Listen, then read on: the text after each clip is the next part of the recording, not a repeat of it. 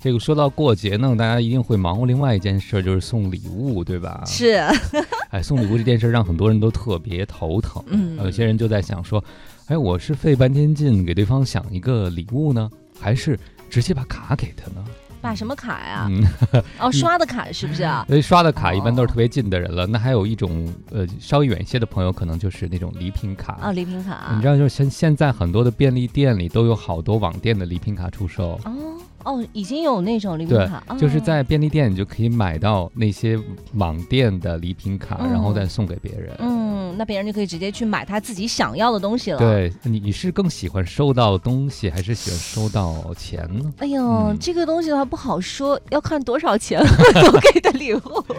你会怎么样？因为我记得王老师有跟我说过一次，他印象特别深刻的一件礼物，应该是有一个朋友是从高空给你带过来的一瓶空气，对不对？嗯，他说自由的。对，有自由的味道在里面，嗯，你收的也会很感动，对吗？就是觉得这个很有心，而且他这种创意会让你记住，嗯，这个气可能会慢慢跑走，嗯，但是第一个他可能比较知道你热爱什么，比如热爱自由，第二个呢，他会用这种方式表达他心里一直惦记着你，哎，嗯，这挺重要的，所以我就看到有朋友。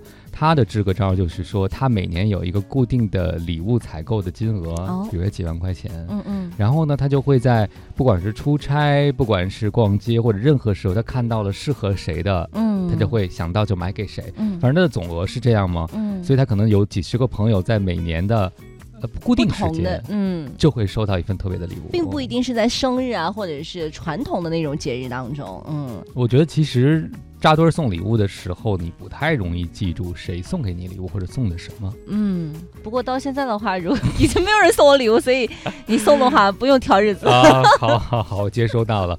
我这两天就发现，这个大家在送礼物和接收礼物的时候，也有了更多的这个玩法。可能有一些也是从别的文化中借鉴出来的，比如说那种大型的聚会里边，每个人会带一个小礼物去，然后给每个礼物编上号，可能放在一个大框里。然后大家抽抽出来，嗯，那这是第一步，就是说你拿那个号去领那个礼物。哎，第二步呢，就是后边你后边的一个去拿礼物的人抽号抓阄的人，他可以有机会跟你交换，而且你不能说不，他可以抢你的礼物。嗯嗯，那他后边再抓阄的人。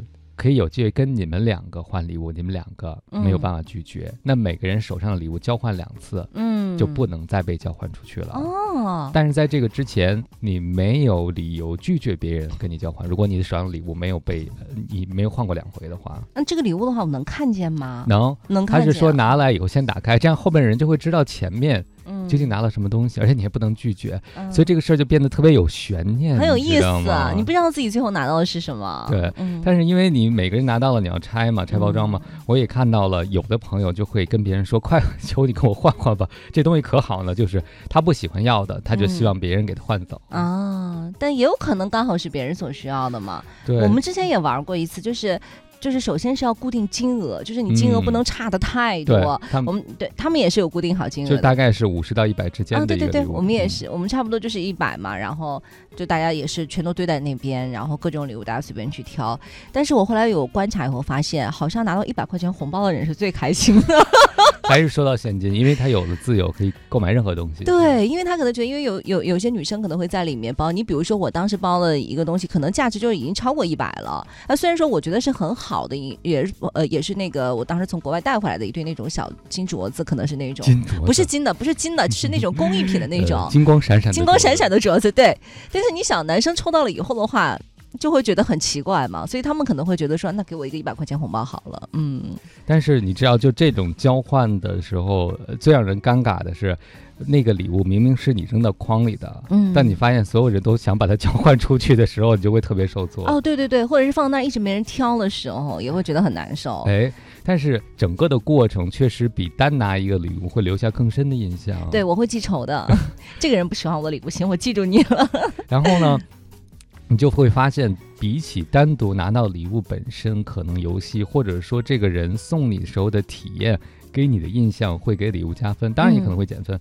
实际上，礼物只是人际关系交换的一个媒介，但其实关系本身才是最重要的。对对对对。但是有的时候，现在可能送礼就很多哎，给你个礼物，但你可能收到的东西也记不住。实际上，这个交换过程并没有最大化它的乐趣。嗯，我而且我是觉得说，礼物其实还是一个载体，就是在这个礼物上面所承载的你们俩人之间的这种情感，我觉得可能也是更重要的。嗯孟老师，那我想问您哈，就是您送给别人礼物的时候，你有有没有想过说，哎，我要给他制造一个惊喜，还是说我还是想想他到底需要什么东西？你会怎么去选择？我这个比较年轻的时候，我想还是要制造一些惊喜。现在呢，非常不好意思，我基本上就在家里学嘛，哪些我没有用的东西，对别人可能会有用。哦，所以上次我收到的那份礼物，你看我就。说实话了，就是你就会发现，可能也也没有时间，或者没有特意去买，家里堆了一些东西，想想可能对别人有用，你就会拿去给别人。嗯，这我觉得一个比较环保的做法。当然，那个特别的日子还是应该特别准备礼物的。对对对对，嗯。但是我会发现，其实东西本身哈，我那天看了个视频，老外他们过圣诞节，然后他那个小朋友家里可能条件挺好的。在圣诞树的旁边堆满了各种各样的玩具，嗯，然后呢，还有一个小盒子，一个小小箱子，呃，然后他的妈妈就是说你去拆礼物吧，一大堆，真的是特别丰富一大堆礼物。结果这小朋友打开了离开最近那大盒子，打开之后呢，是一只小狗，嗯。